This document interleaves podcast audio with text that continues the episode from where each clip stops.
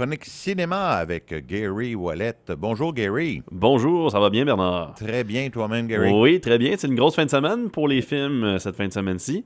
C'est la présentation des Oscars ce Ah. dimanche. En plus. Oui, oui, la- donc la 91e cérémonie des Oscars, si je ne m'abuse. 95e cérémonie des Oscars quand même, euh, qui va être présentée par Jamie Kimmel cette année. C'est pas Chris Rock qui va présenter les Oscars. A encore mal à la joue.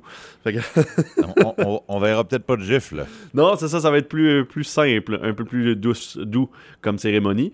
Euh, avant de commencer à parler des Oscars, on va parler des nouveautés qui se passent euh, cette fin de semaine-ci au Simon Shore. Il y a euh, deux nouveautés, dont euh, et un troisième film qui est toujours à l'affiche, soit Creed 3.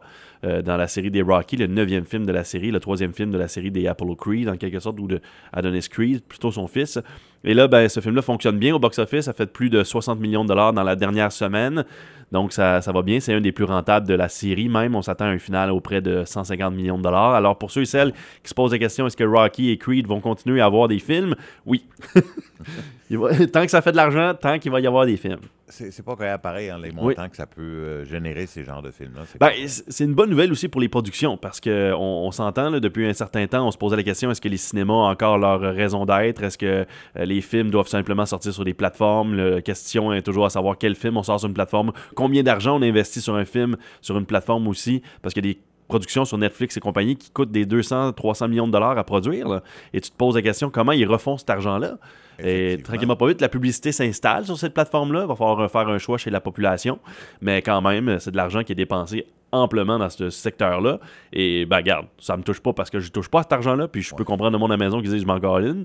Mais euh, oui, effectivement, il y a quand même beaucoup d'argent qui se dépense à droite et à gauche dans des choses que des fois on se dit pourquoi Pourquoi Effectivement. euh, un autre, donc, nouveauté cette semaine, par contre, qui sort, c'est le sixième film de la franchise Scream. Oui, oui, Hey, oui. hein? C'est fou comment ces films-là ont jamais eu de sous-titres d'ailleurs. C'est toujours Scream 1, Scream 2, Scream 3, Scream 4, là, le Scream pour le cinquième, pour rebooter un petit peu la, la franchise. Et là, on arrive avec Scream 6, il s'en va à New York, un petit peu comme Jason l'avait fait avec Jason 8, euh, Takes Manhattan. Mais là, c'est Ghostface qui takes Manhattan. Et euh, sensiblement, sensiblement on, on, euh, Neve Campbell fait pas partie de, de cet épisode-là. C'est le premier film qui ne fait pas partie de la franchise, c'est le, le- le- le- personnage principal de Sidney Prescott. Euh, Gail Withers est là, par contre. Donc, euh, elle, Courtney Cox, revient dans, dans cet épisode-là. Et on retrouve les quatre survivants, les quatre nouveaux survivants de la- du cinquième film qui réapparaissent dans le sixième film pour aller étudier à New York. Et ils vont se faire attaquer par Ghostface. Au début, bien sûr, on va penser que c'est peut-être juste euh, quelqu'un qui s'amuse à, niaiser puis à, répéter les crimes de Woodsboro. Mais on se rend compte vite qu'il y a peut-être une raison d'être derrière ces tueries, ces nouvelles tueries. Et sont plus violentes, plus gore, plus violentes dans ce sixième épisode-là. D'ailleurs, on utilise plus qu'un simple couteau dans ce sixième chapitre-là de la franchise Scream. Et d'ailleurs, on, on donne euh, plus de positivisme par rapport à ce sixième chapitre-là comparé au cinquième qui était sorti l'année dernière déjà. Là. Quand même, ça fait seulement un, an et deux mois là, que le dernier Oui. était sorti. Donc ça, c'est au cinéma. On s'attend à une ouverture d'environ 40 à 45 millions de dollars pour le premier week-end. Donc ça serait quand même un succès euh, dans cette franchise-là. Ce serait le meilleur résultat. Rendu au sixième chapitre, faire ces chiffres-là, comme Creed le fait aussi, c'est bon signe pour une franchise. Et c'est fait... C'est un fait que les gens aiment rentrer dans leurs vieilles pantoufles. On aime ces films-là quand même, les whodunit. On veut savoir qui c'est le, tueur, tu sais. Absolument. On est quand même curieux. Fait C'est que, ce, qui nous euh, tient- c'est ce qui nous tient en haleine tout le temps. c'est ça, fait on retourne, on retourne le voir. Et l'autre nouveauté, c'est un film de science-fiction d'action euh, qui sort euh, aujourd'hui, c'est 65, 65. Euh, donc c'est un film qui met en vedette un, acteur connu, mais qui, se pose des questions des fois, Adam Driver, donc qui a fait Kylo Ren dans la série Star Wars dans les trois derniers épisodes.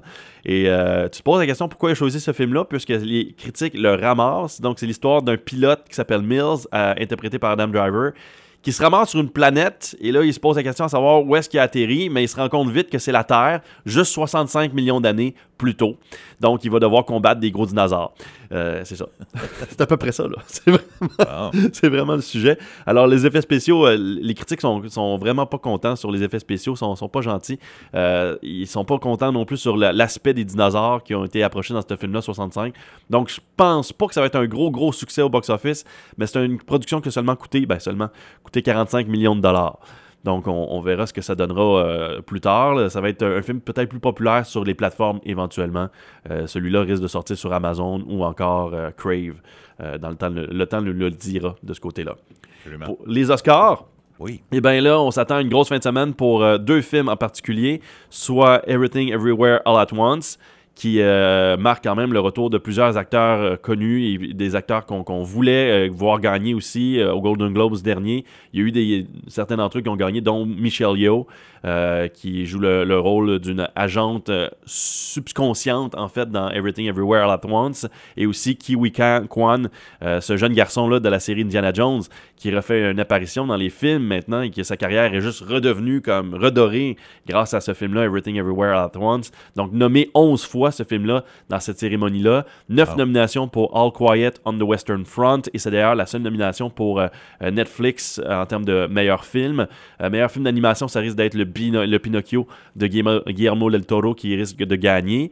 Meilleure actrice, on s'attend à voir Kate Blanchett gagner pour le film Tar. Dans, dans ce, ce film-là, elle joue une conductrice de une chef d'orchestre, en fait, qui est accusée de, d'harcèlement sexuel. Euh, elle risque de gagner les grands honneurs parce que ça va être entre elle et Michelle Yeoh, en fait. Et beaucoup de personnes lui donnent à Blanchett. C'est comme le rôle de sa, de sa carrière. Vraiment, ce film-là est vraiment bon et Kate Blanchett est hallucinante dans ce rôle-là. Austin Butler en Elvis risque de gagner pour euh, meilleur acteur. Alors, on va voir, mais ça va se jouer entre lui, Brendan Fraser et Colin Farrell pour The Benchies of Inisherin.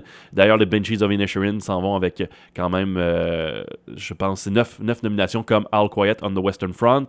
Elvis a 8 nominations. The Fablemans de Steven Spielberg, seulement 7 nominations. Top Gun Maverick, 6 nominations. risque d'avoir des, des succès au niveau des des, euh, catégories plus techniques au niveau du son. Top Gun risque de gagner. Avatar risque de gagner au niveau effets spéciaux, effets visuels, avec quatre nominations. Alors, euh, c'est ce qu'on retrouve. Et Angela Bassett pourrait gagner pour Black Panther, ce qui donnerait un premier, un premier Oscar pour une actrice dans un film de super-héros comme Marvel, mais l'Académie aime pas beaucoup Marvel. Alors on verra, elle est nommée pour meilleure actrice de soutien pour Black Panther Wakanda Forever, mais elle pourrait perdre aux mains de Jamie Lee Curtis pour Everything Everywhere All at Once. Et en termes de meilleure chanson originale, ça je trouve ça quand même assez hallucinant parce qu'on a toujours cette chanson-là qui a gagné au Golden Globes qui s'appelle Natu Natu de RRR, qui est un film indien.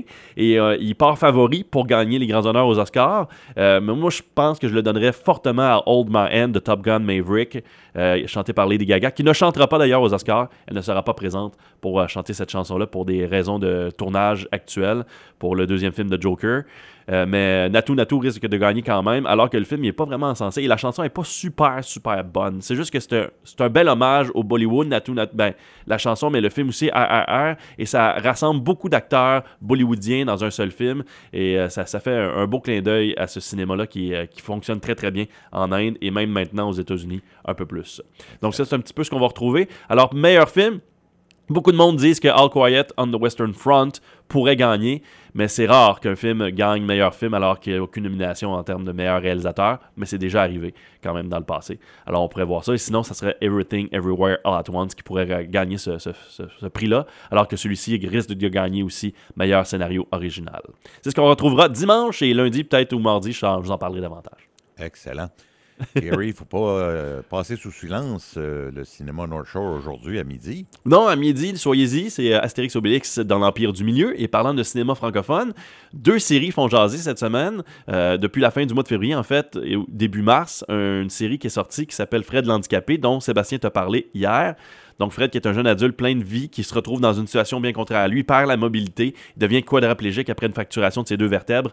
Donc c'est l'histoire du scénariste euh, Frédéric Mallet qui reprend cette histoire-là de sa vie sur grand écran. C'est réalisé par André Roy et c'est disponible sur tout.tv. Allez visionner Fred l'handicapé. De ce côté-là, c'est rempli d'humour. Donc, on tourne une situation très dramatique et on la rend humoristique. Et c'est très bien fait. Sébastien en a parlé hier et euh, je, je, suis d'accord avec lui de ce côté-là.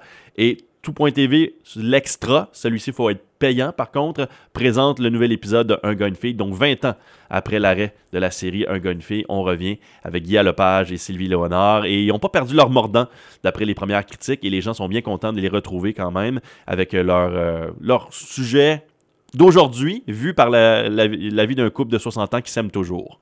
ça va être à suivre. C'est à suivre. Donc, manquez pas ça Cinéma No Shore, Astérix Obélix, l'Empire du Milieu, cet après-midi midi invitation de Sommet FM. oui. Gary, merci beaucoup. C'est toujours un plaisir. Bye bye. Bonne fin de journée.